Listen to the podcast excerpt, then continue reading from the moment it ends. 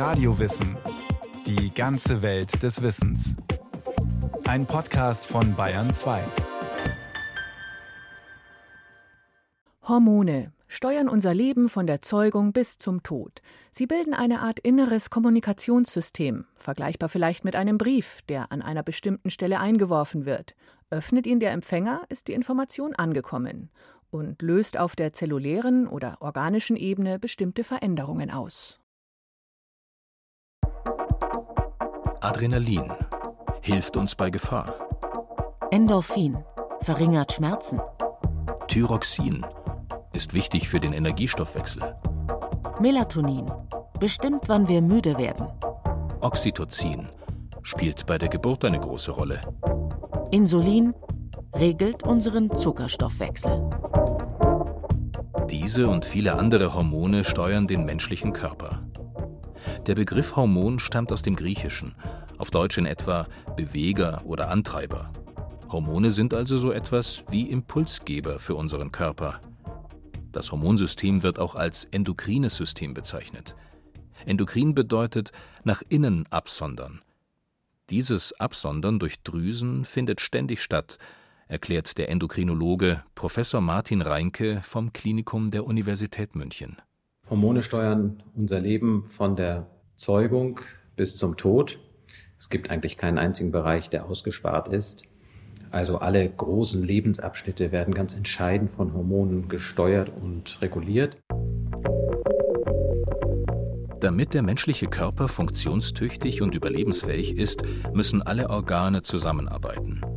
Um die Aufgaben richtig zu steuern und zu verteilen, verfügt der Körper über verschiedene Steuerungssysteme. Das Nervensystem, das Immunsystem und das Hormonsystem. Beim Nervensystem werden Informationen über Nervenzellen und elektrische Impulse transportiert. Das Immunsystem bekämpft Viren und Bakterien, die in den Körper eindringen. Das Hormonsystem arbeitet mit biochemischen Botenstoffen. Ihre Signale werden je nach chemischer Zusammensetzung unterschiedlich übersetzt und lösen damit auch jeweils eine andere Reaktion aus. Bereits eine sehr geringe Hormonmenge ist dafür ausreichend. Der Endokrinologe Martin Reinke. Das Hormonsystem ist ein inneres Kommunikationssystem, das wie eigentlich die deutsche Bundespost, sage ich mal, funktioniert. Also ein Brief wird an einer Stelle eingeworfen in einen Briefkasten mit dem Blut an eine andere Stelle transportiert. Dort wird der Brief geöffnet und die Information kommt an. Und an der Stelle, wo der Brief geöffnet wird, verändert sich was auf zellulärer oder Organebene. Produziert werden Hormone von verschiedenen Hormondrüsen, den sogenannten endokrinen Drüsen. Zu den Hauptdrüsen, auch Meisterdrüsen genannt, zählen der Hypothalamus und die Hypophyse. Beide befinden sich im Gehirn. Der Hypothalamus empfängt Informationen, beispielsweise über Kälte- oder Hitzereize. Je nach Botschaft produziert diese wichtige Drüse bestimmte Hormone und leitet diese an die Hypophyse weiter. Die Hypophyse wiederum setzt eigene Hormone frei, die dann andere endokrine Drüsen wie die Schilddrüse, die Nebenniere, Hoden oder auch Eierstöcke stimulieren. Ein typisches Beispiel für eine hormonelle Steuerung ist der 28-tägige weibliche Zyklus. Dabei nimmt die Konzentration von Hormonen im Blut, ähnlich einer Wellenbewegung, zu und ab. Professor Martin Reinke es ist ein sehr sorgfältig eingespieltes Zusammenspiel von Eierstockshormonen, Hirnanhangsdrüsen und Zwischenhirnhormonen, die gemeinsam dafür sorgen, dass zunächst in einem Eierstock eine Eizelle heranreift, dann in Zyklusmitte freigesetzt wird über den Eileiter in die Gebärmutter wandert und dort sich, wenn diese Eizelle befruchtet wird, auch einnisten kann. Und diese 28 Tage passiert jeden Tag etwas anderes, obwohl es dieselben Steuerhormone sind und dieselben Hormone die ganze Zeit am Werke sind. An der Steuerung des Zyklus sind Östrogene beteiligt. Sie spielen auch in der Schwangerschaft eine wichtige Rolle. Die Hormone, die in geringer Konzentration auch beim Mann vorkommen, werden bei Frauen vor allem in den Eierstöcken aber auch in der Plazenta und der Nebennierenrinde produziert. Die befruchtete Eizelle wiederum kann sich nur deshalb zum Embryo und dann zum Fötus weiterentwickeln, weil Hormone wirken. Professor Heinrich Schmidt, pädiatrischer Endokrinologe am Dr. von Haunerschen Kinderspital in München. Wir wissen, dass die Hormonwirkung bereits im Mutterleib einsetzt und das schon relativ früh, dass im Mutterleib sich sogar eine kleine Pubertät, eine allererste Pubertät bei jedem menschlichen Lebewesen, wahrscheinlich bei jedem Säugetier, abspielt, dass nicht nur die Steuerung des Zuckerhaushaltes, sondern auch die Steuerung des Körperlängenwachstums hormonell getriggert ist, dass die Schilddrüsenfunktion für die Entwicklung des Gehirns von großer Bedeutung ist und auch für das Wachstum des gesamten Organismus von Bedeutung ist. Das zur intrauterinen Wirkung des eigenen Hormons, nicht des Hormons, das von der Mutter auf das Kind übertragen wird. Bei der Geburt durchfluten Hormone nicht nur den Körper der Mutter, sondern auch des Säuglings. Beim Neugeborenen ist der erste Schock des ersten Atmens, der erste Kälteschock führt dazu, dass interessanterweise die Schilddrüse zu einer massiven Funktion angeregt wird. Hätten wir diesen Schock nicht, würden wir wahrscheinlich die ersten paar Tage in einer Unterfunktion leben. Aber dadurch kommt es zu einer Ausschüttung von einem Hormon aus der Hirnanhangsdrüse, das die Schilddrüse anfeuert und so überbrücken wir diese Tage.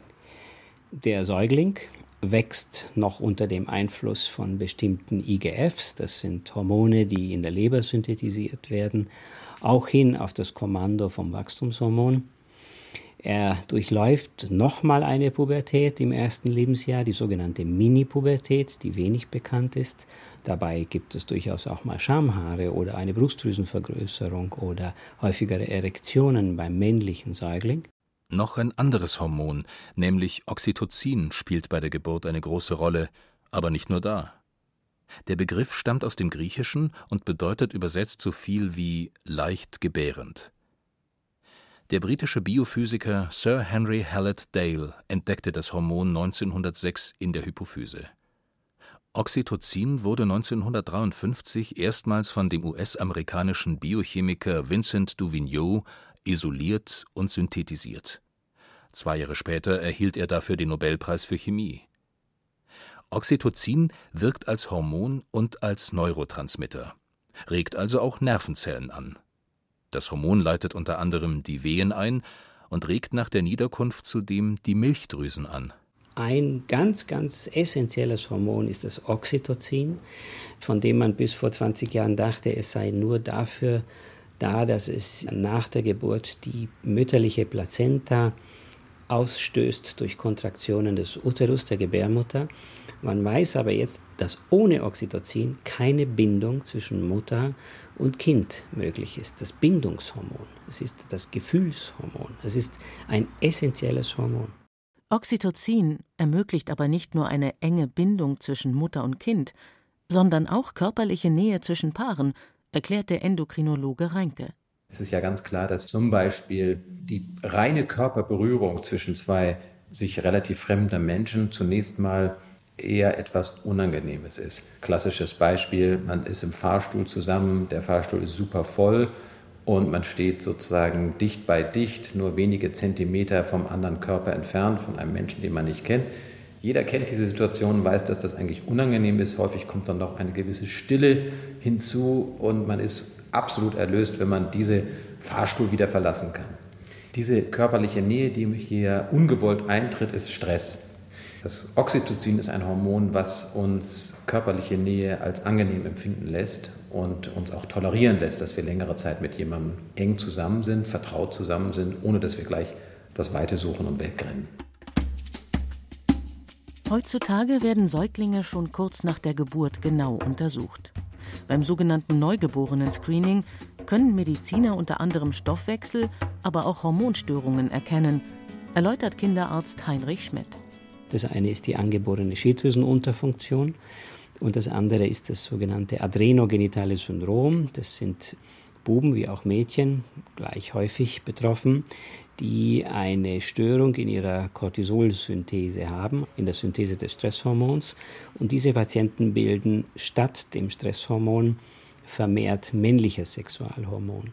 So können Mädchen mit einem männlich veränderten Genitale auf die Welt kommen und bei den Buben sieht man meistens keine dramatische Veränderung am Genitale, nur dass es etwas dunkler pigmentiert ist und die Hoden etwas kleiner sind als bei den anderen Kindern. Aber diese Kinder können in den ersten Lebenswochen eine Salzverlustkrise durchlaufen, bei der früher viele Kinder daran gestorben sind. Das ist eine Phase mit einem Erbrechen, mit äh, Kreislauf Versagen, Unterzuckerung, also schwerkranke Kinder. Wenn bei Babys, die am adrenogenitalen Syndrom, kurz AGS leiden, frühzeitig mit einer Hormonersatztherapie mit Hydrocortison begonnen wird, können gefährliche Krisen und ein Großteil der Symptome verhindert werden. Statistisch gesehen ist eines von etwa 14.000 Kindern von AGS betroffen. Eines von etwa 3.500 Neugeborenen leidet an einer Hypothyreose, einer angeborenen Unterfunktion der Schilddrüse. Unbehandelt führt diese Erkrankung zu schweren Störungen in der körperlichen und geistigen Entwicklung. Bekommen die Kinder aber frühzeitig Schilddrüsenhormone wie Thyroxin verabreicht, entwickeln sie sich meist normal. Inzwischen weiß man, dass Stress bei werdenden Müttern, wie beispielsweise Ernährungskrisen in unterentwickelten Ländern oder auch familiäre Probleme einen Einfluss auf das Hormonsystem des Kindes haben. Und Psychologen von der University of Wisconsin haben nachgewiesen, dass fehlende Zuwendung das Hormonsystem von Kleinkindern verändert. Die Wissenschaftler verglichen Kinder, die in intakten Familien aufwuchsen, mit Kindern, die adoptiert wurden und ihre ersten Lebensjahre in Waisenhäusern verbracht hatten. So hatten Kinder aus Familien zum Beispiel höhere Oxytocinwerte als Waisenkinder. Aber nicht nur diese Werte unterscheiden sich. Kinder, die innerhalb des ersten Lebensjahres keine feste Bindung erfahren, haben höhere Cortisolwerte und zeigen dadurch auch ein schlechteres Wachstum. Auch bei der Entwicklung des Kindes kann es zu hormonell bedingten Störungen kommen. Das Wachstumshormon, Growth Hormone genannt, wird bei Patienten bestimmt, die zu groß oder zu klein sind. Professor Reinke? Nehmen wir also Wachstumshormon, wird es nicht ausreichend gebildet, dann wächst ein Kind nicht richtig und es wird kleinwüchsig sein und bleiben, wenn wir nicht versuchen herauszubekommen, warum das Kind nicht wächst und gegebenenfalls das fehlende Hormon ersetzen oder durch andere Maßnahmen wieder normalisieren. Wird zu viel von diesem Hormon gebildet, dann wird man großwüchsig, da wird man ein Riesenmensch, also Körpergröße über 2,20 Meter im Extremfall. In der Pubertät wird der Körper von Hormonen geflutet. Etwa ab dem achten Lebensjahr ist eine stärkere Aktivität der Nebennieren zu sehen. Ein bis zwei Jahre später schüttet der Körper unter anderem vermehrt Androstendion aus, ein Steroid und Sexualhormon. Die Testosteron- bzw. Östrogenkonzentration im Blut nimmt zu. Jungen werden muskulöser, ihre Stimme wird tiefer, Penis und Hoden wachsen. Mädchen entwickeln Brüste und bekommen ihre erste Monatsblutung. Der Körper ist für Jahre eine Baustelle, so Jugendarzt Heinrich Schmidt. Man geht davon aus, dass das die praktische Neuschöpfung eines Individuums ist. Einige Grundzüge bleiben erhalten, aber die Veränderung, die sich dann vollzieht, ist wirklich dramatisch. Es werden neuronale Verbindungen gelöst und ganz frische neue gebunden, geknüpft. Und das ist äh, erst in den letzten 10, 15 Jahren als revolutionär erkannt worden. Auch spätere Veränderungen im Leben des Menschen sind hormonell bedingt. Bei Frauen in den Wechseljahren stellen die Eierstöcke zunehmend ihre Funktion ein. In der Folge nimmt auch die Produktion der körpereigenen Geschlechtshormone ab. Es kann zu einem Östrogenmangel kommen, oft verbunden mit einem Mangel an weiteren Hormonen wie Gestagen. Der Mangel an Hormonen kann zu Symptomen führen wie Hitzewallungen, Konzentrationsschwierigkeiten oder auch depressiven Verstimmungen.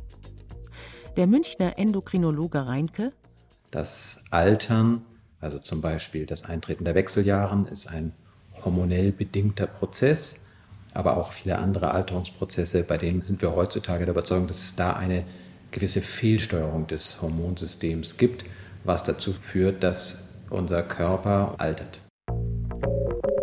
Das wichtigste Geschlechtshormon des Mannes heißt Testosteron.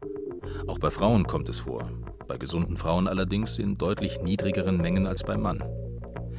Testosteron entsteht in den sogenannten Leydigschen Zellen des Hodens. Diese werden von Hirnanhangsdrüse und dem Hypothalamus reguliert. Außerdem produzieren die Nebennieren geringe Mengen Testosteron. Bestimmte Faktoren wie Stress, hohes Alter oder Drogen können den Testosteronwert sinken lassen. Aber auch bei schweren Erkrankungen, wie zum Beispiel Hodenkrebs, kann der natürliche Spiegel fallen. Dies führt dazu, dass Männer feminine Züge annehmen und zum Beispiel ihr Brustgewebe wächst. Diese und andere Fehlsteuerungen im Hormonsystem verlaufen meist nach demselben Schema, so der Endokrinologe Reinke. Eine Fehlsteuerung im Hormonsystem bedeutet, dass, um bei dem Bild der Post zu bleiben, dass entweder der Brief bei einem falschen Adressaten ankommt oder dass der Adressat überhaupt gar keine Briefe mehr empfängt, sondern unempfänglich wird gegen diese Briefe oder dass der Transportweg ausdünnt. Im Alterungsprozess wird sehr stark angenommen, dass eben bestimmte Hormone nicht mehr in der Menge gebildet werden, wie es beim jungen Organismus der Fall ist und dass dieses zum Beispiel ein Prozess wie das Auftreten von Muskelschwäche im hohen Alter mitbedingen könnte. Das ist ja eines der großen Themen der Altersmedizin. Warum werden Menschen gebrechlich? Und sie werden ganz wesentlich gebrechlich am Knochen und in der Muskulatur, weil das Verhältnis von Abbau und Aufbau nicht mehr stimmt. Es wird also mehr abgebaut als aufgebaut. Und das ist wohl ein hormonell, teilweise auch hormonell geregelter Prozess. Rund 70 Prozent aller Hormone werden von der Zentralsteuerung im Gehirn aus reguliert, also von Hypothalamus und Hypophyse. 30 Prozent werden von anderen Drüsen separat gesteuert. Die Zirbeldrüse, die im Gehirn liegt, stellt zum Beispiel eigenständig Melatonin her. Die Produktion des Hormons richtet sich nach der Helligkeit bzw. Dunkelheit und steuert so unseren Schlafrhythmus. Sobald es dunkel wird, wird Melatonin freigesetzt, und zwar zehnmal mehr als bei Tag. Die Folge, wir werden müde. So ist es auch nicht verwunderlich, dass die Einnahme des Hormons hilft, Jetlag-Symptome nach Fernreisen zu lindern. Mit dem Botenstoff stellt sich unser Körper schneller auf die richtige Zeitzone ein. Auch der Zuckerstoffwechsel ist unabhängig von der Steuerung im Gehirn, so der Endokrinologe Reinke. Zum Beispiel eben die Bauchspeicheldrüse ist auch eines unserer großen hormonbildenden Organe für die innere Sekretion und da werden eben die Hormone Insulin, Glucagon und weitere Hormone gebildet. Und die sind unabhängig von der Hirnanhangsdrüse. Also hier sieht man ganz klar, der Zuckerstoffwechsel ist so entscheidend, dass hier keine zentrale Poststelle am Bereich der Hirnanhangsdrüse noch mit eingeschaltet wird. Das muss automatisch funktionieren. Insulin senkt den Blutzucker, Glucagon hebt den Blutzucker. Ein Mangel an Insulin führt zu erhöhten Blutzuckerwerten. Der Patient leidet dann unter der Zuckerkrankheit Diabetes mellitus. Der Münchner Mediziner Reinke. Der Blutzucker soll ungefähr um die 100 Milligramm pro Deziliter liegen. Wenn er den Toleranzbereich zwischen, ich sag mal, 80 und 120 verlässt, dann kommt der Körper in Gefahr. Also das heißt, die Bauchspeicheldrüse und die angeschlossenen Hormonsysteme werden alles daran setzen, den Blutzucker in diesen normalen Bereich zu halten und das gelingt eben auch beim Stoffwechselgesunden. Anders bei Kranken. Ihnen muss Insulin zugeführt werden. Wenn die chronische Stoffwechselerkrankung nicht rechtzeitig erkannt und behandelt wird, können Schäden, beispielsweise an Herz, Augen und Nieren, entstehen. Schätzungen zufolge leiden sieben bis acht Millionen Menschen in Deutschland an Diabetes. Damit ist die Zuckerkrankheit eine der großen Volkskrankheiten. Auch im Nebennierenmark werden eigene Hormone hergestellt. Nervenimpulse steuern die Produktion von Adrenalin und Noradrenalin. Wird Noradrenalin beispielsweise bei Stress, Erschöpfung oder Schock freigesetzt, beschleunigt sich sofort die Herzfrequenz. Kleinste Blutgefäße verengen sich. Es geht um die Entscheidung, Flucht oder Kampf. Der US-amerikanische Physiologe Walter Cannon prägte den Begriff Fight-or-Flight Response. Er beschreibt die schnelle körperliche und seelische Reaktion auf Gefahrensituationen oder eben Stress. Ohne das Adrenalin ging es uns schlecht. Sie fahren auf ihrem Fahrradweg und das Auto biegt rechts vor ihnen direkt ab und schneidet ihnen den Weg ab. Das ist schlimmer als gefährlicher als jeder Bär. Da brauchen sie das Adrenalin wie nur was. Etwa eine andere Situation. Sie gehen im Schwimmbad schwimmen und bekommen einen Tritt in den Bauch. Ihnen wird schlecht, verschlucken sich und fangen an zu husten. Es geht ihnen gar nicht gut. Hier hilft ihnen das Adrenalin, was sofort freigesetzt wird, diese lebensbedrohliche Situation des beinahe Ertrinkens zu überstehen, indem alle Kräfte sofort aktiviert werden, damit sie mit wenigen Schwimmzügen den Beckenrand erreichen. Bei extremen körperlichen Anstrengungen schüttet der Körper zudem Endorphine aus. Das sind körpereigene Opiate. Endorphine verringern zum Beispiel Schmerzen. Martin Reinke vom Klinikum der Universität München. Das Endorphin ist also ein inneres Opiat, was von bestimmten Nervenzellen und Hirnregionen gebildet wird, um eine Schmerzmodulation hervorzurufen, also zum Beispiel bei Extremstanstrengungen. Wir empfinden das ja als positiv, haben wir einen Langstreckenlauf gemacht und sind eigentlich ganz erschöpft. Die erfolgreiche Anstrengung, das Erreichen des Ziels macht uns so glücklich. Die Ausschüttung der Endorphine führt dazu, dass der Sportler zum Beispiel bei einem Marathon die Muskel-, Gelenk- und Sehnenschmerzen zunächst nicht spürt und ohne oder nur mit geringen Schmerzen ins Ziel kommt. Einen Tag später merkt der Sportler die Erschöpfung dann aber deutlich. Nicht nur, weil zum Beispiel Bänder und Sehnen gereizt sind, sondern auch, weil die Wirkung der Endorphine dann nachgelassen hat. Adrenalin, Endorphin, Melatonin, Oxytocin, Insulin, Glucagon. Ohne diese und viele andere Hormone gäbe es kein Leben. Hormone steuern viele Prozesse wie die Zeugung, die Geburt, das Wachstum, die Entwicklung, das Altern und auch den Tod. Durch das Hormonsystem schafft es unser Körper, Körperfunktionen im Gleichgewicht zu halten und mögliche Veränderungen auszugleichen. Wenn Hormondrüsen oder Steuerungszentren versagen, keine oder falsche Mengen von Signalstoffen ausgeschüttet werden, wirkt sich das auf den ganzen Körper und auf unser Wohlbefinden aus. Schon kleinste Veränderungen der Hormonkonzentration können große Auswirkungen haben, zum Beispiel auf unsere Stimmung, unseren Stoffwechsel oder auch auf unsere zwischenmenschlichen Beziehungen.